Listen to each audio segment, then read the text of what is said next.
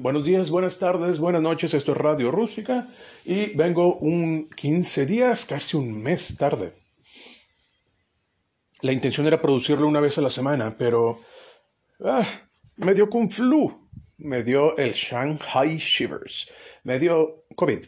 Eh, no sé cuál variante, no sé si fue la variante Xi, que aparentemente es la que le están cambiando el nombre a la Omicron, porque en la estructura de, de COVID, alfa, delta, gamma, eh, eh, lo que le seguía del delta era el Xi, pero como Xi es el apellido de el, el presidente tirano, dictador, o, o, los tres al mismo tiempo, los podemos poner en la licuadora. De China, pues bueno, está prohibido decirle a un virus Xi. Así es que es el Omicron ahora. Eh, es una experiencia. Ya sé que, y quiero ser claro, no soy médico, esto no es un consejo ni una ni ningún tipo de, de, de, información educativa respecto a medicina. Solamente estoy dando mi opinión a cómo fue mi experiencia. Pero parece que es es efectivamente una mala gripa. El, la sensación de agotamiento extremo es muy... Es la parte que me pareció más perturbante, que fueron dos o tres días a lo mucho de ese tipo de agotamiento, que es, eh, es, es simplemente estás dormido, como con una gripa. Y eh, repetí la terapia, que repito, no soy médico, esto fue esto, solamente estoy diciendo lo que hice, no es consejo médico. Esa terapia que, que eh, está más o menos generalizada, si no es que generalizada, hasta donde me consta en el norte del país, de la terapia de vitamina vitamina D, vitamina C, eh, zinc y creo que en algunos casos hasta le agregan magnesio. Pero creo que el caso del magnesio es para, para también lo que pueda ser eh, um, psicosomático o psicoemocional, que pueda hacer que la persona está entrando en una en un estado semejante a depresión por la por la misma enfermedad, especialmente para la gente que tiene una, una tendencia o son proclives. Y hay varios, hay varios estudios que demuestran que aparentemente eh, el magnesio ayuda mucho para la regulación de emociones. Así es que bueno, supongo que por eso es que está dentro de la misma terapia junto con la, la eh, moderadamente discutida ivermectina que por lo que lo que yo investigué es razonablemente segura. Digo, hasta donde, de nuevo, no soy médico, no, tomen mi opinión muy, muy a la ligera. Que eh, por ser un medicamento antiparasitario, tiene una, una, digamos, un registro de su existencia amplio, especialmente para cuando se empezó a, a a aplicar a niveles militares, ya que el, hasta donde, donde recuerdo,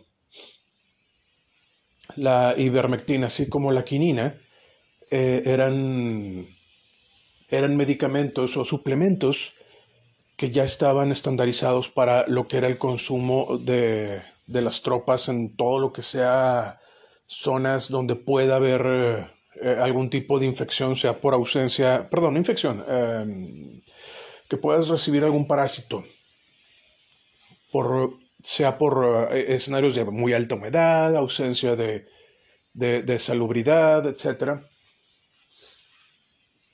Así es que, por, por, ejemplo, en el caso de lo que era eh, las tropas armadas británicas en la Segunda Guerra Mundial, en lo que eran eh, en la, la, guerra africana, ya estaba estandarizado el uso del agua, de la ahora llamada agua tónica, que el, el sabor que lo define es efectivamente la quinina, que se, encontró que podía ser eh, útil para el trato de, infecciones, para... Bueno, no es que no estoy seguro si la palabra correcta es infecciones, pero el estar infectado con algún tipo de parásito, sea por cuestiones de insalubridad. Así es que se convirtió en una en un complemento diario, o sea, como parte del consumo diario de los soldados es el, eh, eh, eh, tu ración de alimentos y tu botellita de agua, agua burbujeante, ligeramente agria, que es el agua tónica. Y al final de la Segunda Guerra, cuando, cuando queda este exceso de producto burbujeante de agua perfectamente salubre, con un sabor muy específico, pero no exactamente desagradable, pues fue muy fácil simplemente mezclarlo con un poco de limón y ginebra y tienes un gin tonic. Por eso el término eh, eh, de tonic o tónico, como si fuera un agua mágica. Pero uno de los elementos importantes es efectivamente la quinina, que es también uno de los compuestos importantes, no sé hasta qué grado, de lo que es la ivermectina. En fin, eh, estiré mucho el tema. Así es que, bueno, fue, fue algo, algo cansado. Perdí la noción del tiempo un par de días y estoy tratando de ponerme el día, pero eh, eh, el tiempo, como la mayoría de los que ya pasaron de los 30 están, ya tienen identificado, pasa muy rápido. Así es que ya estamos en diciembre, así es que yo estoy comenzando con lo que es mi, parte de la eh, publicidad, digamos, para la tradición que tengo ya, ya de varios años de estar, de estar con lo que son los eh, eh cochinita pibil para eh, cenas y eventos. Y también estoy agregando eh, dos, tres experimentos más que quiero hacer. Uno específicamente que es el, el, llamado pulled pork, que es básicamente una, una deshebrada de puerco, pero con espaldilla de puerco. Sé que en algunos casos utilizan pierna, pero a diferencia de lo que es eh, la cochinita pibil, eh, la pierna tiene muy poca grasa y el pulled pork necesita estar eh, con, con grasa por el tiempo que está en ahumado. Ahora, aquí hay una parte interesante que creo que podría ser el core de la del podcast. Si es que es un podcast, yo sigo sin saber si llamarle podcast o monólogo. O los divagues de un, de un mórbidamente obeso en potencia, porque... porque ayer, antier, me preparé un poco de mermelada de cebolla. Altamente se los recomiendo. Toma tiempo, toma tiempo. Pero perfectamente vale la pena. Y yo les recomendaría empezar con unas eh, tres cebollas, sin raíz y sin punta, cortadas finamente. No tiene que ser eh, especialmente finamente, pero por lo menos eh, delgadas. Esto para ayudar al proceso de la desnaturalización de las fibras. Y con una pizca de sal se fríen hasta que empiecen a tomar un, un poquito de color oscuro que esta parte no es necesaria, pero es un poquito para, para ah, crear sabores. Y déjenla guisar a fuego bajo con un poco de agua y ustedes van a estar revisando, aquí les recomiendo cronometrarlo con el mismo móvil, con el mismo celular, de hacer una revisión de cada 10 minutos, tal vez 15, dependiendo de la cantidad de agua, y dejar que el agua eh, eh, se caliente, hierva, se reduzca, agregas un poco más, y así se la van llevando. Va a llegar un punto que dependiendo de dependiendo del sartén, el agua, la cantidad de cebollas, puede ser que pase una hora. Puede ser que sean dos. Así es que contémplenlo a, ese tiempo. Y lo que, lo que van a terminar es con una pasta de cebolla. Esta pasta de cebolla se cierra con el obligatorio eh, eh, eh, degustación y una, una cucharada de mantequilla.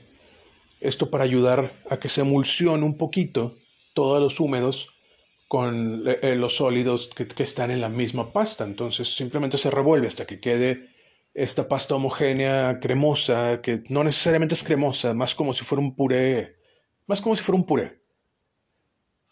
Eh, sal, pimienta, es todo, no se ocupa más. Pero los sabores que quedan son maravillosos. Así es que, a razón de de vez en cuando, hago esto para poder hacer eh, el, este, este sándwich que todos amamos.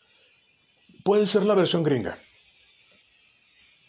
La versión gringa eh, son tres rebanadas de queso, de queso amarillo, ¿no? Esta, esta eh, eh, aberración sintética que se, que se hace llamar queso, pero que todos nos encanta en un sándwich frío o caliente.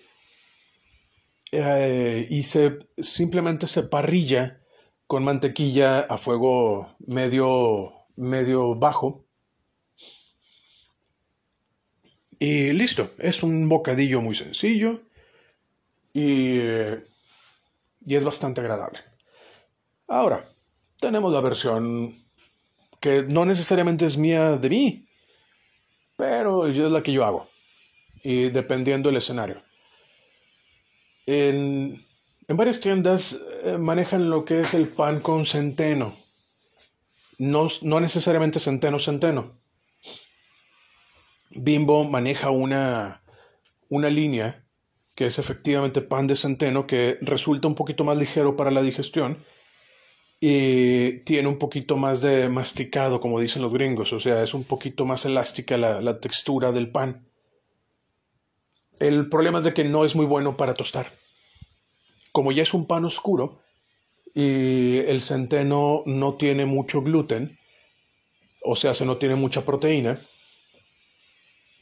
cuando se está friendo o tostando, dices en la tostadora o en una plancha, en estas planchas eléctricas para hacer sandwicheras o paninis. Estas planchas, eh, sí, bueno, siento, siento que dije otra cosa, pero bueno. Eh, estas sandwicheras que son para hacer sándwiches calientes o paninis, sí, eso. No, no, queda igual de, de bronceado y crujiente. Y es por, por la misma eh, eh, composición química donde eh, las azúcares que tiene por parte del carbohidrato no se están descomponiendo de igual modo para poder hacer el efecto tostado, el, efecto que nos gusta a todos de, de, un pan tostado o de una o de un sándwich prensado, parrillado, que tiene, que es crujiente, pues. Y, y bueno, hay una versión de, de pan. Esto lo he visto en HEB. Para los que son del norte lo reconocen, no sé qué tan familiar es en el centro y tengo entendido que para el sur no es tan popular. Creo que sigue siendo Chedraui la tienda, la tienda columna vertebral ¿no? de, de, de, de estas zonas. Pero mientras un pan blanco, el tradicional es más que adecuado.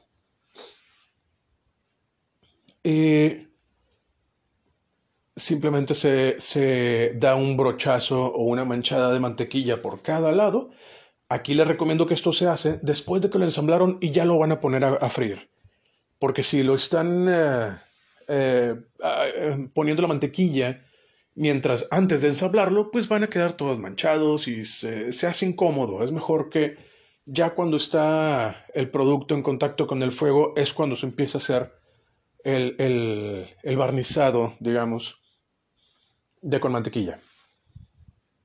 Y un lado nada más requiere eso, requiere un poco, una cucharada sopera de mermelada de, de cebolla, asadero, chihuahua, puede ser eh, eh, un queso menonita, puede ser eh, algún otro queso derretible. El punto es que tenga un nivel alto de grasa para que sea derretible y el sellado o barnizado con la mantequilla natural. Es todo. No se ocupa nada más. El resultado es tan gratificante y es todo gracias a este proceso de la descomposición de las proteínas vegetales de la, de la, de la cebolla. Así es que altamente les recomiendo hacerse esta, esta prueba o este experimento. Pero bueno, esto nos lleva a la parte importante de del el monólogo, insisto en no llamarle podcast, que son los, eh, este tipo de guisos ahumados o, o de cocción lenta que son para, para estas fechas, para las fechas navideñas. ¿Y por qué son tan especialmente agradables? Y es eso, es efectivamente el tiempo que se tarda. El, el brisket tejano, que bien puede estar eh, tomándose de 10 a 12 horas en, en salir, es especialmente bueno por eso. Porque toda la parte exterior de la, lo que le podríamos decir costra, que se hace con la, con la, con el ahumado, retiene parte de los compuestos que se están desnaturalizando de la misma carne. Estos compuestos son principalmente las azúcares que está, están cambiando, están desdoblándose, que es el mejor modo que tengo de explicarlo, porque la, la, la valga, el término científico que yo he estado constantemente viendo cada vez que investigo el tema, le llaman así desnaturalización. O en el caso de las vitaminas le llaman degradación. Y, y lo que aparentemente sucede es que algunas, y vamos a decir compuestos o moléculas, que son las que eh, constituyen la proteína, independientemente si sea animal o vegetal, eh, se adhieren a, a otras proteínas o a otras moléculas que no han sido desnaturalizadas. ¿Qué quiere decir esto? Es que puede haber proteínas o moléculas de proteína muy desnaturalizadas que se adhieren a unas que están desnaturalizadas, que se adhieren a unas que están normales o naturalizadas. Por eso es que sabe más a carne.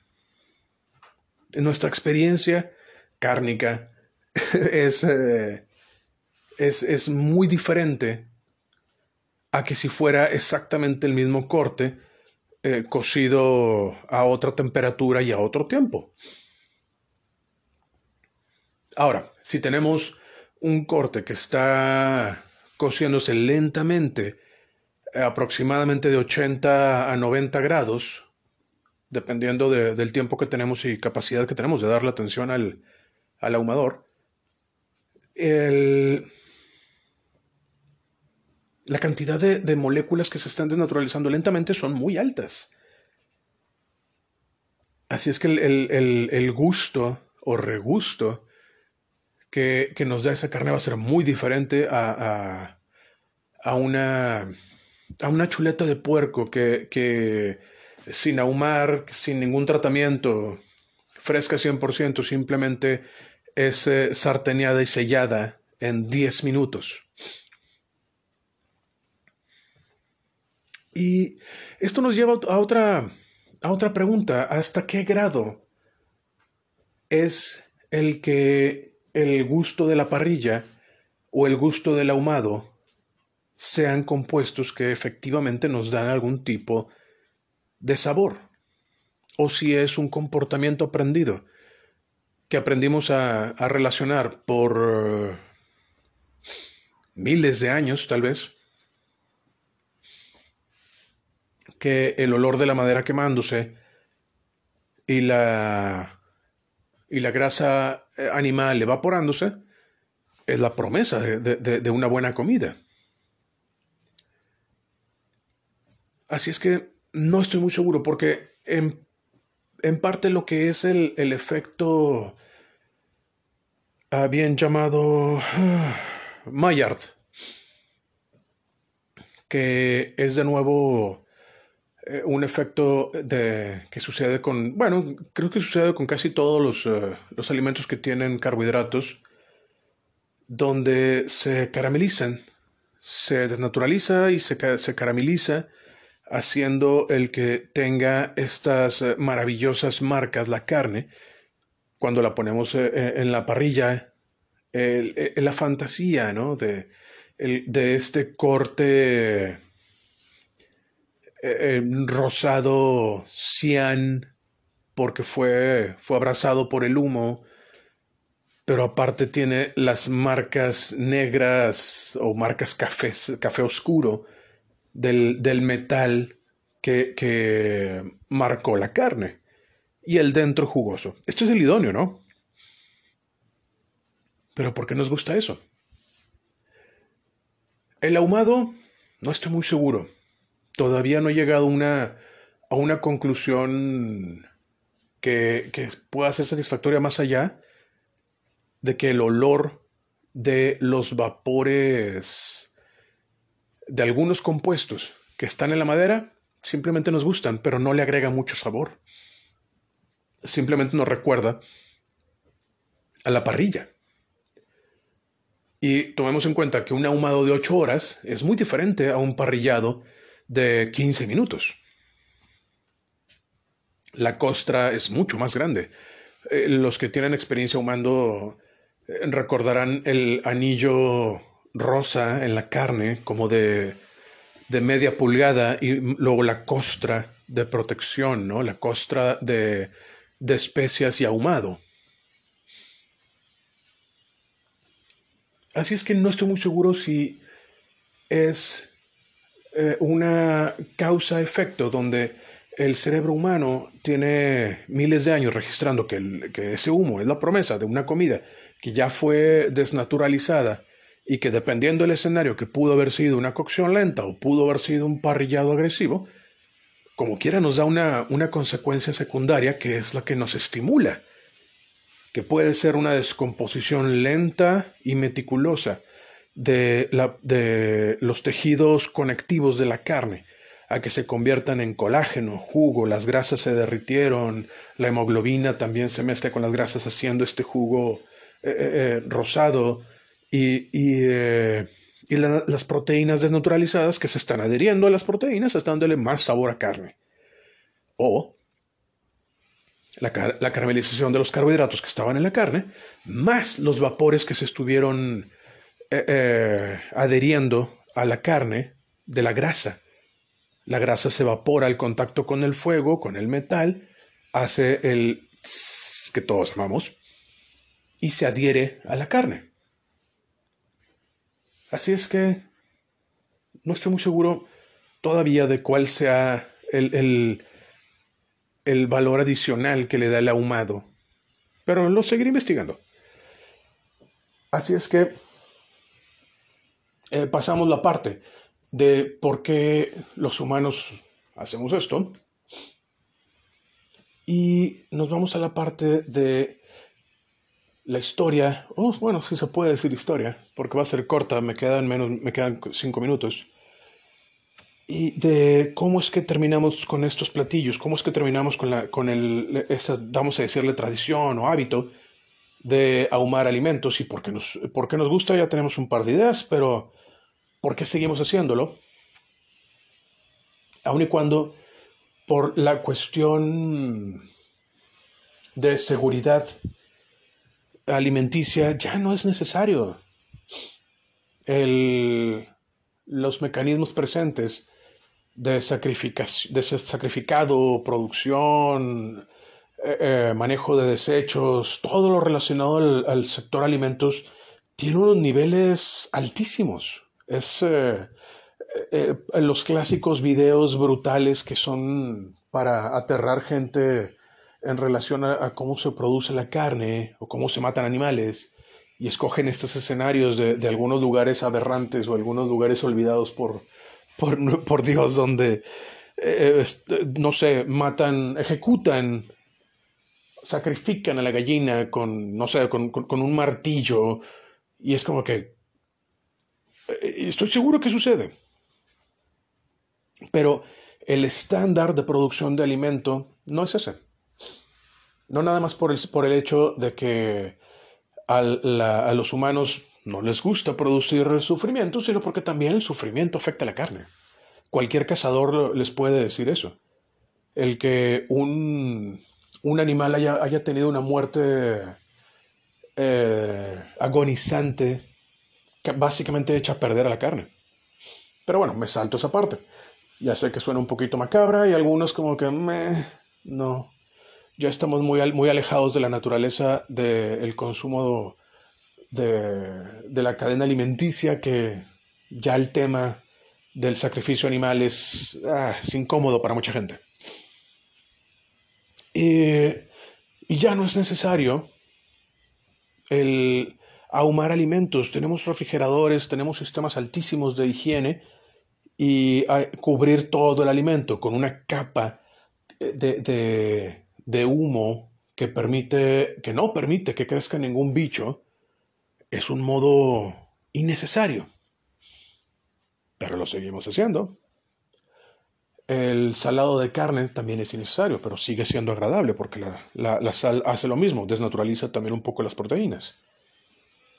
Pero para eh, dar una, un caso más aterrizado y más presente, el fenómeno del brisket, o sea, de, de lo que es el pecho de la vaca, así como la rachera, nace de la, de la necesidad y, de la, y del deseo de vender, de, de poder tener eh, tu negocio, pero también poder proveer un alimento decente.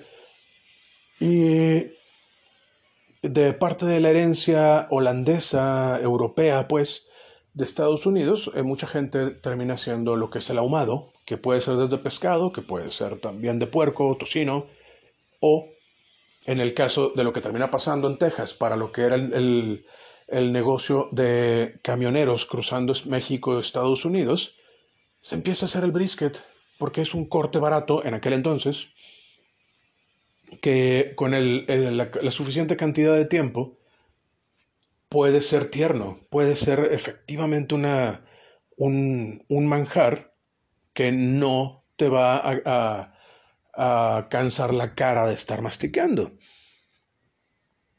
Eh, y al mezclar tradiciones viejas europeas con necesidades presentes, termina eh, existiendo el brisket como una firma o una, un sello de lo que es el sur de Estados Unidos Norte México. Y se logra una tradición, no tan diferente como decir el, asado de bodas en Zacatecas, que también es un guiso de puerco que tiene un tiempo de vida larguísimo, es uno de esos alimentos que, pueden ser recalentados N veces, eh, tienen tantas especias y grasas que no puede, nada les crece, es muy difícil tienes que esforzarte. Tienes que ser especialmente negligente para, echar a perder un, guiso de esos. mismo caso con, el brisket, o chuletas ahumadas, o la salchicha curtida, o, la, la a polaca, la salchicha polaca, pues. Y, y pues bueno, básicamente eso es eh, eh, la historia de cómo es que tenemos el, el brisket hasta la fecha en un escenario donde no necesitamos comida que sea tan resistente. Pero, ah, qué buena es. Así es que esperemos que con este experimento, porque ahora voy a, dentro de poco empiezo a experimentar con, con, con el vaciado, valga la redundancia, al vacío, o el sellado al vacío, perdón, para, para ver tiempos de, de, vida y, qué tanto afecta para el recalentado. Bueno, algunos detalles, al, menos los que están un poquito eh, también cercanos a mí están conscientes de que tengo una tengo un cierto nivel de fijación con eh, alimento de calidad con un tiempo de, vida largo. Así es que estoy, estoy entrando a, otra etapa de experimentación con eso. Eh, y bueno, pues eso. Espero que no haya sido un divague tan agresivo. Eh, entré un poquito apresurado porque tengo más pendientes. Hacía. Ya no quería que pasara otro día sin hacer el siguiente monólogo. Y quería conectarlo directo a lo que era el. El que ya voy a empezar con, estas, estas ventas. Así es que Eh, los que escuchen y quieran comprar, dejen mensaje, sea por WhatsApp, sea por Facebook. Me pueden encontrar como eh, eh, Rústica en Facebook. Creo que aparece como Rústica 1 en Facebook. Y ahí mismo está mi número de contacto, igual lo que es el WhatsApp, para hacer cualquier tipo de pedido. Por mi parte ha sido todo por el día de hoy. Espero tratar de, tener otro, otro monólogo para mañana o pasado mañana para tratar de compensar las dos semanas o tres semanas que perdí con el Kung Flu y, poder terminar por lo menos la primera temporada de Radio Rústica. Pero bueno, me despido de nuevo. Gracias por haber escuchado. Quien sea que se quedó conmigo hasta el final de estos 30 minutos de Divague. Y que tengan un excelente día.